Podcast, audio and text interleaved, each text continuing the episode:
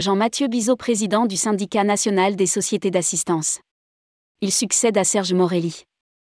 Jean-Mathieu Bizot est nommé à la présidence du syndicat national des sociétés d'assistance pour deux ans, SNSA.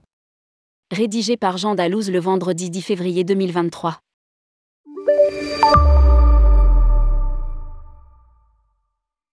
Jean-Mathieu Bizot succède à Serge Morelli à la présidence du SNSA et du GIE SNSA. Cette nomination a eu lieu dans le cadre de l'Assemblée générale qui s'est tenue le 8 février 2023.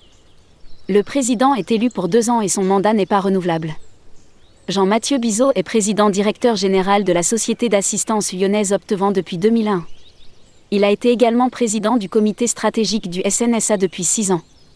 Nicolas Sins, président directeur général d'Europe Assistance France, prend quant à lui la présidence du comité stratégique et est appelé à prendre la présidence du SNSA et du GIE SNSA dans deux ans.